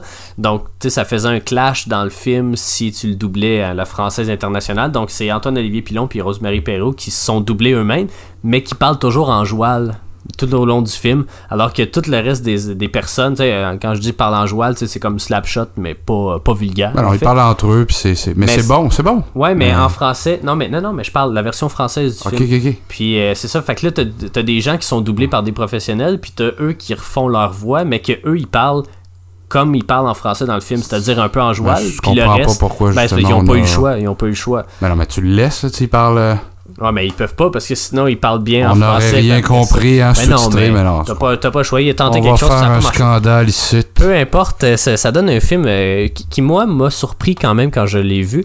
Euh, je m'attendais pas à grand chose, puis euh, ça, c'était, tu sais, c'était efficace. C'est pas un excellent film, mais c'est un film très efficace qui nous fait nous questionner évidemment sur, euh, sur toutes ces erreurs judiciaires-là, puis euh, la, la, Le la pouvoir, police. la notion le de pouvoir. pouvoir, ben oui, mais exactement. C'est pas, c'est pas tant des erreurs judiciaires plus que camoufler de l'information du côté de la police. Là. Ben, c'est- euh, c'est même- c'est même- Ben, tu euh, parlais d'un complot, c'est c'est quasiment un complot tenté contre la personne. Lui, Ah oui. Mhm. lui oui, c'est un toxicomane, mais en même temps, pourquoi lui plus qu'un autre? Ben, je veux dire, puis c'est surtout le, la, la- la justification de, leur, leur- leur- de, de se dire hey on va faire un beau coup on va on va démanteler un triangle non non vous, vous allez rien faire parce que vous allez passer à côté de toute façon C'est comme je- euh, dans. euh, oh, excuse, Non, non, non, je, je c'est ça, te mais je coupe, je m'en la- allais la faire un lien vraiment, euh, vraiment Ben un oui. peu niaiseux, mais c'est comme dans Iron Man, quand euh, le gars est pas un vrai terroriste, mais que c'est un comédien euh, qui, euh, qui découvre là, dans, dans son studio en train d'enregistrer des fausses menaces euh, par vidéo. Vous rappelez-vous de ça? Je- je- Bah, de loin, là. Je pense que c'est Ben Kingsley c'est dans le 2 ou dans le 3, fait que c'est- pas le meilleur. Ben, ben, quoi? Mais, mais non, euh, est-ce que c'était fidèle donc à la réalité un peu? Ben, sais. oui puis non. je pense parce qu'il a participé, à Alain Olivier, Oui. il a participé au scénario Ben avec non seulement, c'est ça, non seulement il était là, il était consulté pour les scènes, pour l'information exacte, mais Alain Olivier lui-même s'était fait un site internet où il exposait les photographies de, je vais pas dire séjour, mais de son passage euh, de 8 ans, 8 années en prison, donc. Ouais. Mais non, c'est ça, je trouve que Da- Da- Daniel Roby a, a- a- a fait un, un film, c'est pas un blockbuster non plus, mais tu sais, c'est un film d'envergure américaine avec un budget, québécois slash canadien. Qui, c'est, c'est- ma Mais question, c'est qui finançait ça Ben, finalement? c'est Téléfilm? Canada, puis c'est c'est les mêmes euh, financeurs que, que d'habitude. Euh, mais euh, c'est ça, je trouve qu'il est vraiment bon pour construire un peu ces, ces films internationaux-là. Bon, Louis Cyr, c'est pas exactement la même chose, mais ça a été le film le, le qui a fait le plus d'argent à son année en 2013. Euh, même chose pour Funky Town, je crois. Donc, non, je trouve qu'il est très habile avec le sujet, puis c'est quelque chose qui, qui lui tient à cœur. Josh Hartnett est quand même, quand même bon dans le film. Euh, c'est- j'ai jamais trouvé que c'était un, un excellent acteur non plus, mais tu sais, il est assez efficace. Euh, mais bon, euh, non, c'est un film qu'on vous conseille quand il va être disponible en vidéo sur demande. Ça délogera pas Dallas Buyers Club de Jean-Marc Vallée, mais ça fait le travail. Bon, Ça. ben, c'est pas du tout la même chose. Non, non, ce que je veux dire, c'est, Québécois qui fait un film. Ouais, mais c'est pas. Non, non, ça, c'est un Non, film mais- américain, ça. Oui, mais quand même. 55 millions pour un film. dire. Le, pas- budget n'est, le budget n'est pas le même, mais ça a une belle portée quand même à l'international, au Ben là, final. rendu là, Dune aussi. là. Mais non, mais oui, Ah. oui, oui. Pinard, arrête de parler. Il est, pas, pas là le point. Il est le, point, c'est que ça a une belle portée internationale et ça, je, je- Ouais, c'est pas un film québécois. Ben ouais, mais Dallas Buyers Club non plus. Non, dans The Spice Club, c'est pas un film Ben québécois. c'est ça, non, mais. Euh, je- le non. suspect numéro Ben, 1, c'est un, film québécois. fait par un Québécois avec quelques artistes. Non, mais. C'est- Éloi Pinchot qui fait la soundtrack. Non, non, mais. Oui, oui, non, non. C'est c'est un film québécois, mais je parlais, je veux dire, de, de l'envergure internationale. Évidemment que c'est. Je voulais juste dire que c'était pas Dallas Buyers Club, mais c'est pas grave. C'est correct. Écoute, je pense qu'on va aller en pause. On va aller se coucher, littéralement. Non, non, non, Bonne mais nuit, non, non. On, on vous le conseille, on vous le conseille. C'est, c'est, c'est très bon. Donc, euh, on, va, on, on va faire euh, une pause publicitaire. On va aller écouter une chanson aussi euh, de Daxter, euh, Baxter Dury, I'm Not Your Dog. Puis, on va aller écouter l'entrevue avec Daniel Roby. En fait, l'entrevue, désolé, là, je, je suis pris par le temps. Fait que ça dit, vous êtes de retour au tout ski. Puis tout. J'ai pas fait mon montage parce que c'est une entrevue qui est sortie cet été. Donc, voilà, on va aller écouter Daniel Roby, une entrevue d'une euh, quinzaine, vingtaine de minutes environ, puis on vous revient pour la conclusion euh, de Ciné-Histoire. Donc,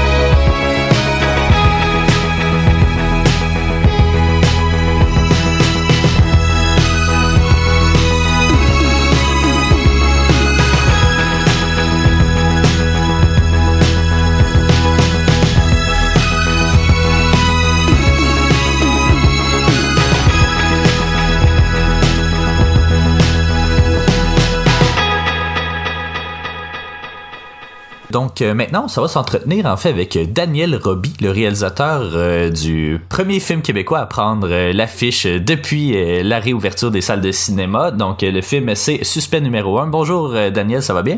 Bonjour, ça va et vous? Ça va très bien, merci. Euh, donc euh, c'est ça, je l'ai mentionné, c'est la, la première nouveauté depuis, euh, depuis disons la réouverture des salles de cinéma. Euh, le film avait un peu là le champ libre parce qu'habituellement c'est une période assez féroce euh, au cinéma, puis euh, là toutes les sorties ont été repoussées.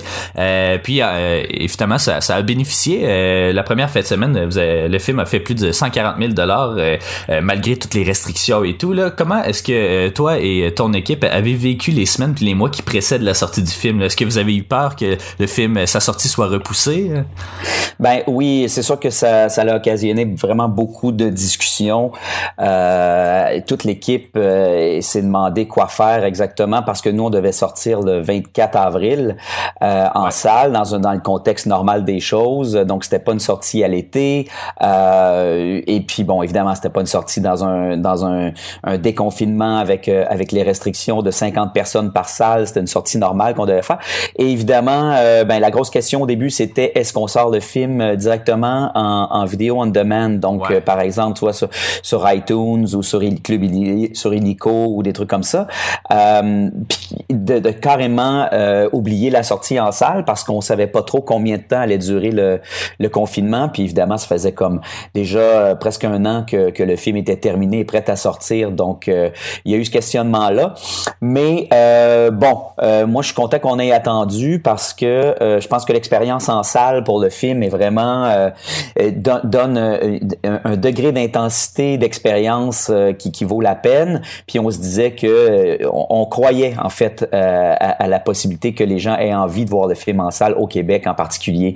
Donc c'est sûr que le distributeur a décidé d'attendre. Moi, ça faisait mon affaire parce que d'un autre côté, je trouvais que surtout dans les deux premiers mois là, du confinement, on était pas mal tout le monde euh, scotché à notre TV là pendant le, les, les points de presse et puis c'était le, le- le vrai gros sujet de conversation, c'était évidemment l'impact du virus, la pandémie, puis quoi faire pour que tout le monde soit en sécurité. Fait que je trouvais que les, les spectateurs potentiels avaient pas nécessairement l'espace mental pour avoir euh, de la réflexion sur un autre sujet de conversation que, que le virus. Je pense qu'on on voulait se divertir à la maison, mais nous, on a fait un film qui est, je pense, divertissant et intéressant, mais qui est, qui est aussi, qui pose des questions sur notre société, sur, sur des aspects importants de comment on, comment notre système fonctionne, sur, sur la liberté de presse, tout ça. Donc, moi, je voulais que on ait quand même euh, euh, une part de notre attention là, intellectuelle disponible à, à, à avoir des conversations sur d'autres sujets. Fait que ça, je trouve que c'est important d'attendre. Euh, mais là, dans, dans les circonstances actuelles, ben, il y avait aussi la question est-ce que les gens vont aller en salle? Mais moi, je trouvais que dans, dans notre cas, euh, le risque était quand même minime parce que euh, oui, ça coûte de l'argent sortir un film, hein, c'est toujours un calcul d'argent. Hein, combien d'argent le distributeur va dépenser et est-ce qu'il va récupérer cet argent? C'est surtout ça la grosse question. Euh, mais là, le fait que tous les autres films ont été reportés, ben ça laisse beaucoup le champ libre, même si c'est une fraction des gens qui allaient au cinéma normalement qui se déplacent en salle. Euh, ben la première semaine démontre que euh, le distributeur va récupérer son argent de mise en marché, donc tout le monde est rela- relax. et puis là, ben ça laisse le champ libre en fait, euh, surtout euh, dans les semaines qui viennent là pour euh, les gens qui avaient envie de le voir en salle, ben le film va être là. Et puis le- je pense que le retour aussi se fait graduellement là dans les salles. La première semaine, ben il y avait il y avait il y avait quand même peut-être la moitié des gens là qui sont présentés en- dans, dans la deuxième semaine qui étaient allés dans les salles parce que tu sais les gens ils vont graduellement, on redécouvre les restaurants, on redécouvre euh, les différentes activités, puis les cinémas ben on voit qu'ils se sont adaptés. Moi je suis allé là, le week-end dernier voir un peu à quoi ça ressemble Ouais. le déconfinement dans une salle là, de, de cinéma et puis euh, ben on voit qu'ils ont en tout cas euh, appliqué euh, des mesures là avec des numéros de sièges assignés dans les salles sur ton billet pour que il y ait la distance entre chaque personne. Je me suis rendu compte que dans le fond, c'était moins inquiétant d'aller dans une salle de cinéma que d'aller dans un restaurant. Donc euh, parce que évidemment, t'as pas d'interaction avec personne hein, dans le fond, il y a pas de a pas de serveur qui vient te parler, il y a pas t'es assis tout ça. seul dans ton coin. Donc euh, j'ai j'ai trouvé que le- ça se faisait assez bien puis ben je suis content évidemment de que les gens soient déplacés cette semaine pour aller voir le film. Puis je crois que c'est une bonne décision euh, de, de votre part aussi parce que le vidéo on demand est quand même assez populaire aux États-Unis par exemple. Puis j'imagine du côté anglophone, mais au, au Québec on dirait que c'est moins ça a moins la, la cote aussi. Euh, puis ça, ça représente quand même une bonne partie de- des parts du marché là, de, de ce 140 000 dollars là qui provient euh, des cinémas québécois. Donc euh, je pense que c'est une bonne décision euh, de votre part. Euh, Oui, je pense que les gens louent des fois, sur- surtout sur Illico, en fait, au Ouais, Québec, pour les versions en français. Là. Mais il y a aussi euh, sur iTunes là, qu'il y a moyen de louer. Là. Mais, euh, mais tu as raison. euh, je pense que sinon, euh, souvent, les gens attendent après que le film apparaisse, genre, euh, je sais pas moi, euh, sur, sur Club Illico ou, Sup- ou Super Écran ou, les, ou après les, les, les Crave différentes... euh, Exactement, les chaînes de télé. Euh, donc, c'est vrai que tu as raison que c'est le fun d'avoir eu cet espace-là en salle. Euh, donc, euh, le film, en fait, est inspiré de l'affaire euh, Alain Olivier, un cas qui a quand même fait couler beaucoup d'encre dans les années euh, 80 et 90. Euh, c'est un projet, là, que, si j'ai bien compris, qui a pris beaucoup de temps à se, à se, ré- à se concrétiser. Peux-tu nous parler un peu de ce qui t'a poussé, toi, à vouloir justement porter cette histoire-là au grand écran? Puisque c'est une histoire qui est devenue quand même assez d'actualité avec ce qu'on ce qu'on a vu dans les derniers mois là, sur la, police et tout. Oui, au niveau des abus de pouvoir dans la police, exactement. Ben moi, euh, c'était après mon premier film, La peau blanche, euh, qui est un petit film d'horreur, de suspense, euh, qui avait quand même eu un certain succès au niveau des festivals euh, en 2004-2005. Là, puis bon, euh, moi après après ce film-là, je cherchais, moi, pour être honnête, j'avais dépensé vraiment beaucoup d'énergie et cinq ans de ma vie à essayer de, de réaliser un, et de produire un premier film. Je suis sorti de là vraiment exténué. Et puis bon, ce qui est arrivé, c'est que j'étais pas sûr que j'avais le goût de réaliser un deuxième film. Ok, je, je, je m'étais dit, je vais peut-être retourner comme directeur photo. Je trouvais ça plus plus simple comme vie en fait, euh, parce que c'est vraiment dur euh, pousser des projets. Euh, et, et, et à ce moment-là, ben j'ai gagné meilleur premier film au Festival de Toronto avec le film. Et puis euh, ça m'a donné en, en fait le goût et puis un petit peu quasiment l'obligation. Je me suis senti euh, euh, poussé par ce prix-là à, à, à- dans le fond euh, me dire je vais réaliser un deuxième film puis on verra. Et puis là, ben je cherchais un sujet quand même assez euh, sérieux euh, qui, qui vaille la peine de toute l'énergie que j'avais dépassée là, sur mon premier film. Je me suis dit je vais trouver quelque chose euh, à raconter qui, qui porte un regard quelque part, sur notre société. Fait que j'avais le scanner ouvert et puis je lisais pas mal euh, les journaux euh, pour euh, chercher un sujet. Et puis ben c'est dans cette période-là que je suis tombé sur un article de Pierre Foglia dans la presse qui résumait à quelque part cette affaire-là qui s'était déroulée à la fin des années 80. Mais là on est en 2006, hein, moi quand j'ai lu ça, parce que dans le fond il y a eu des articles de journaux souvent au fil des années euh, à répétition sur euh, sur cette affaire-là, euh, parce que c'est un- une question d'abus de pouvoir dans la police qui est quand même assez particulière dans l'histoire de la, police canadienne. Donc il y a eu beaucoup beaucoup de choses qui ont été écrites là-dessus. Ben moi quand je suis tombé là-dessus, ben j'ai été à quelque part ben choqué par l'histoire, mais aussi très très surpris qu'un truc pareil puisse se produire au Canada. Et puis, euh, ben là, à ce moment-là, j'ai- comme commencé à faire une recherche plus en détail. Euh, il y a eu des livres qui ont été écrits là-dessus. Et puis là, ben, je suis entré en contact avec Alain Olivier, qui lui allait poursuivre le gouvernement en 2007, euh, le gouvernement canadien, euh, à, quelque part pour dommages et intérêts, là, compensation sur sa vie. Là, il a fait une poursuite au civil. Euh, fait que moi, je suis allé en cours là, à ce moment-là. Il y a eu comme quatre mois de procès à Montréal où j'ai pu m'asseoir à tous les jours, cinq jours semaine pour assister au procès et toutes les les témoins dans cette affaire-là. Et puis j'ai rencontré Victor Malarek, qui a eu un, le journaliste d'enquête là, très connu, surtout au Canada anglais, parce qu'il est, euh, bon, il était à W5 à CTV pendant plusieurs années, puis avant ça à CBC, à The Fifth Estate, qui sont des émissions là, de, de journalisme d'enquête un peu du genre 60 Minutes aux États-Unis. Là. Euh, puis avant ça, il écrivait pour le Globe and Mail, donc c'est, un, c'est quand même un journaliste très connu, au- surtout au Canada en anglais. Euh, lui a eu une grosse part dans cette affaire-là parce que sans lui, dans le fond, personne n'en aurait jamais entendu parler. Et puis, euh, ben, Alain Olivier serait certainement mort dans une prison taille euh, parce que quand même, il faut pas oublier que l'espérance de vie d'un occidental dans les prisons taille, il y a une moyenne, là, il y a une statistique là-dessus. Euh, puis c'est à peu près 4-5 ans, euh, non, non, entre 5 et 7 ans, euh, le- l'espérance de vie d'un occidental dans une prison taille.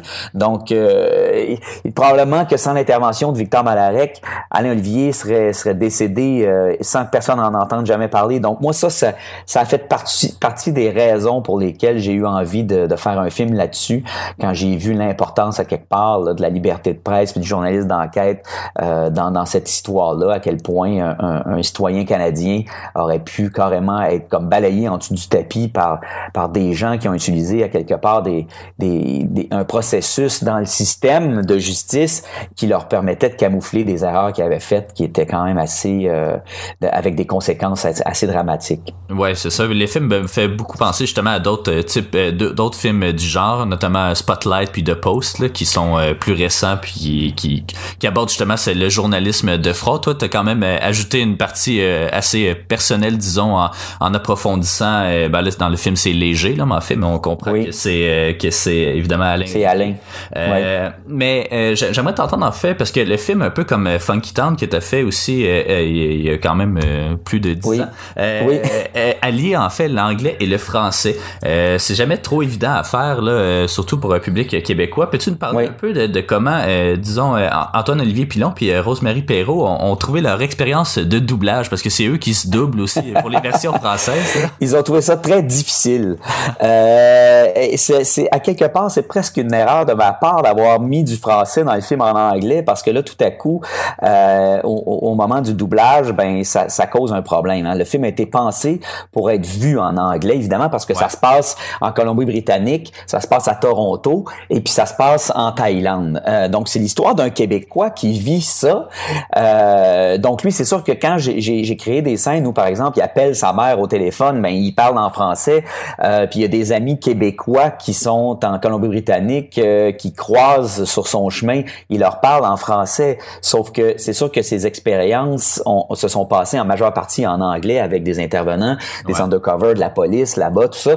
Donc, le film est 98% en, en anglais.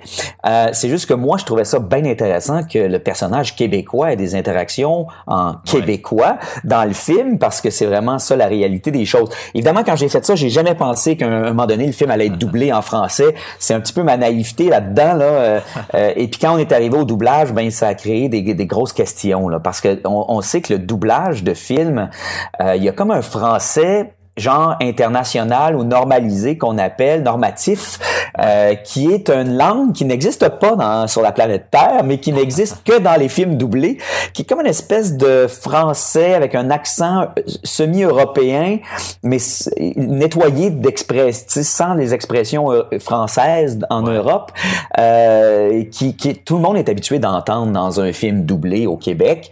Euh, mais là, tout à coup, ce qu'on s'est rendu compte, c'est que moi, les films, euh, les, les scènes que j'avais tournées en québécois dans le film, ben, qu'est-ce qu'on fait avec? Parce que là, tout à coup, euh, ces personnes...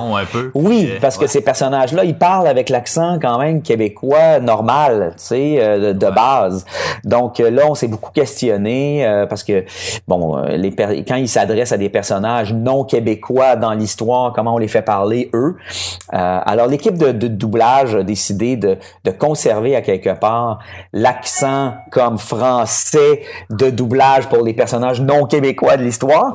Puis les personnages québécois, eux, qui parlent déjà avec un accent québécois, doivent continuer un peu la même la, même- la même chose. Donc euh, c'est comme ça qu'on a ils ont ils ont procédé. Puis ben, à quelque part, ça donne un genre d'hybride. J'espère que ça dérangera pas trop les les spectateurs. Moi, j'ai pas entendu le produit euh, je pense qu'on s'habitue quand même assez rapidement. Là. Au départ, ça peut euh, peut-être justement déstabiliser, mais après ça, euh, ben, pour l'avoir vu justement en français, ça, après ça ça, ça, ça se mélange quand même assez bien. Mais donc, toi, tu souhaiterais en fait que le public voit dans la version originale, donc en anglais avec les, les petits les petits bouts de français. là. Évidemment, c'est c'est c'est comme ça que été- le film a été conçu pour ça. Euh, je sais que c'est pas possible pour tout le monde, en particulier à l'extérieur de Montréal. là, souvent, le film n'est pas disponible en version euh, originale anglaise ou sous-titrée euh, en français. Là, euh, euh, donc, euh, mais j'espère que le travail, là, je pense que le travail des des gens qui ont fait le doublage et Harry était, suffisamment convaincant pour que les gens puissent quand même embarquer dans l'histoire. J'espère. Ouais, ben puis j'aimerais t'entendre en fait parce que tu as travaillé avec des acteurs quand même bien connus, dont euh, Josh Hartnett évidemment, mais aussi Jim Gaffigan puis euh, Stephen McCarthy. Euh, Peux-tu nous parler un peu de comment leurs noms sont arrivés un peu sur la table puis de, de ton expérience de travail avec eux?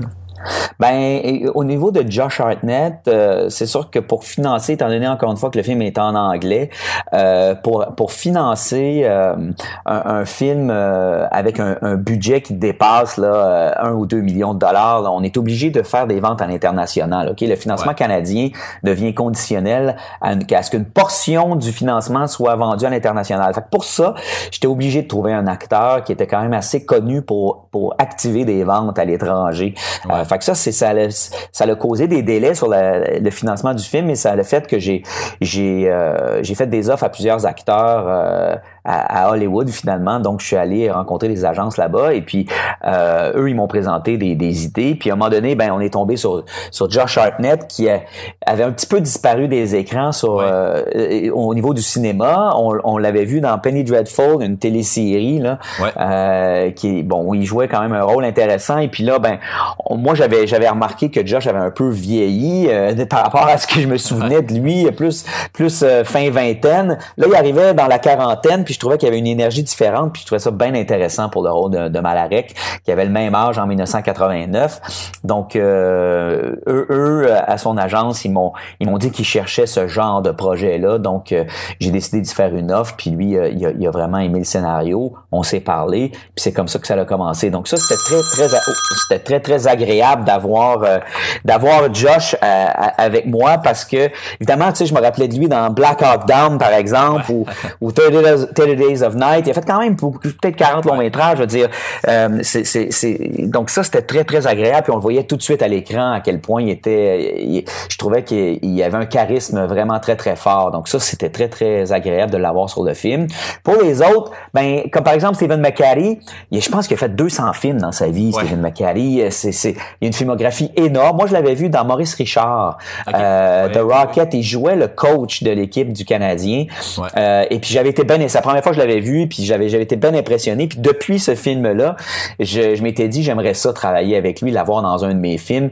Donc lui était très tôt dans le processus sur mon mon mon. Tu moi j'avais comme un, un, mur couvert de photos d'acteurs pour chaque rôle là dans mon bureau. Très très tôt j'avais Stephen McCarry pour jouer ce personnage-là, donc j'étais très content qu'il accepte de, jouer ça. Euh, Jim Gaffigan, c'est encore là c'est une grande chance parce que à, à quelque part il m'a été suggéré par son agence pour euh, parce que eux son agence représentait Josh Hartnett donc ils aimaient déjà le projet euh, et ils m'ont suggéré Jim pour jouer un autre personnage euh, mais moi quand j'ai vu euh, Jim Gaffigan j'ai vu du stand-up comique parce que c'est un gars de stand-up Euh, c'est un humoriste en fait qui joue de plus en plus au cinéma mais sa première carrière c'est humoriste très connu aux États-Unis plus qu'ici euh, il remplit des grosses salles aux États-Unis. Hein. Il fait le Madison Square Garden aux États-Unis. Donc, c'est, c'est, c'est une vedette là-bas euh, au niveau du stand-up. Moi, je l'ai tout de suite vu pour jouer Glenn parce que c'est un personnage très difficile à jouer. Puis de- depuis le début, je me disais, ça me prendrait probablement un, comi- un comique pour jouer ce personnage-là parce que c'est un personnage qui doit séduire très rapidement au début. Puis après ça, ben, il faut qu'il y ait plusieurs cordes à son arc parce qu'il il faut qu'il devienne quand même assez inquiétant, imprévisible. Euh, donc, moi, j'ai- moi, j'ai offert de jouer Glenn, puis je croisais, je croisais les doigts pour qu'il dise oui. Euh, Euh, puis ça, évidemment, euh, on était vraiment chanceux de l'avoir sur le film. Mais, mais il y en a plein d'autres acteurs qui, qui se sont joints au projet. Puis je, je, je remercie le ciel à quelque part qui a dit oui parce que c'est un ensemble cast. Puis c'était dur pour entourer Josh Hartnett de personnages suffisamment forts, d'acteurs suffisamment forts. Euh, j'a- J'avais besoin euh, de, par exemple, j'ai eu euh, Don McKellar, évidemment, qui a une grosse, grosse filmographie au niveau du Canada anglais. Hein. Tous les films d'Atom Goyan, je pense, il a, il a joué dedans. euh, donc, c'était vraiment cool d'avoir, tu sais, Don, je le connaissais déjà. Il a accepté de venir faire un petit rôle. Le man de Crew, qui est dans, dans une grosse série HBO que, euh, qui s'appelle Silicon Valley. Euh, moi, je, c'était mon, ça aurait été mon premier choix si j'avais au monde, si j'avais, j'avais pu caster quelqu'un pour jouer Anna Malarek dans le film et puis elle a accepté. Euh, J.C. McKenzie qui joue dans les films de Scorsese, Tabarnouche est venu jouer euh, Arthur dans, au, au Globe and Mail face à, donc pour, pour, pour créer un entourage d'acteurs avec une certaine force autour de, de Josh Hartnett pour que ces scènes-là atteignent un certain niveau, euh, je me suis essayé avec ces, ces acteurs-là de haut calibre, puis j'étais vraiment chanceux qui ont aimé le scénario puis la cause, je pense, derrière tout ça. Puis au fur et à mesure que le casting se développe, hein, ça sécurise les autres acteurs quand ils voient qui a déjà signé sur le projet. Puis plus tu avances, ben plus tu arrives à construire un, un casting euh, qui a un certain niveau. Ben, exactement. Puis euh, donc merci beaucoup euh, Daniel d'avoir pris le temps de nous parler. Évidemment, on souhaite euh, tout le succès à Suspect numéro 1. On sait que t'es pas euh, non plus euh, étranger au succès. Louis Cyr avait eu un, un gros un gros succès en 2013. Donc euh, évidemment, on souhaite la meilleure chance à, à Suspect numéro 1. Puis c'est déjà bien parti. Merci beaucoup d'avoir pris le temps de nous parler. Merci, merci à vous. Donc on s'en va en pause musicale.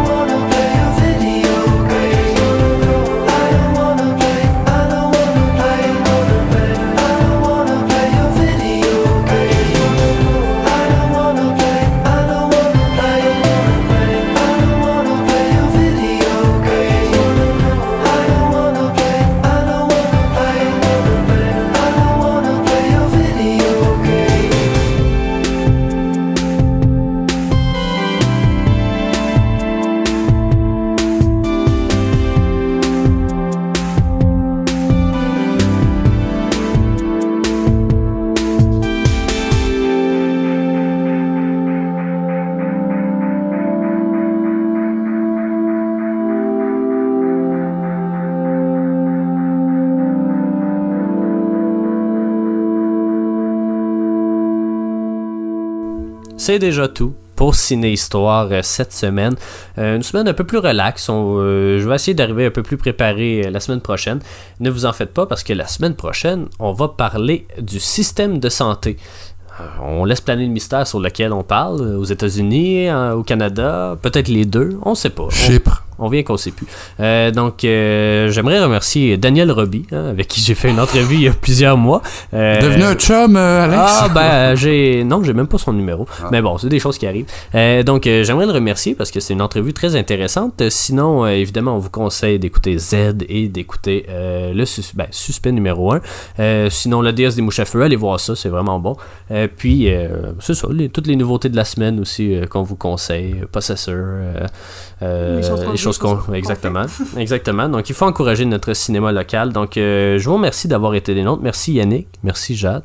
Ben, Très, très apprécié. C'est pas très local, euh, ton film. les choses qu'on dit, les choses qu'on Non, fait. non, mais pas- le voir à la maison du cinéma. Non, ça mais- dis. Avant que les cinémas ferment, parce que là, les cinémas sont fermés à Montréal. Oui. Donc, euh, Êtes-vous en train de me dire à la prochaine fois, c'est ça? Ben, je suis en train de vous ça, dire que même les films québécois pourraient être reportés, en fait. là. C'est ça que je vous dis, parce que s'ils sortent pas à Montréal ni à Québec, ben là. euh, Ils ont reporté à Coupe Memorial pour le Phoenix, ils vont pas commencer à reporter des films? Ah, ben, ben c'est non, ça. mais non, mais non. ça va être à suivre. Puis, là, euh, désolé, on préenregistre, là, mais Ben oui. je sais pas, ça se pourrait que tout soit fermé déjà, euh, tout euh, soit repoussé, en fait. Bon, ouais, sinon, Euh, re- restez informés, hein? Ouais. Suivez les recommandations du gouvernement. Écoutez Ciné Histoire si vous voulez toutes les nouvelles en retard. Donc, euh, merci beaucoup. merci beaucoup d'avoir été des nôtres. Puis on se retrouve la semaine prochaine. Salut.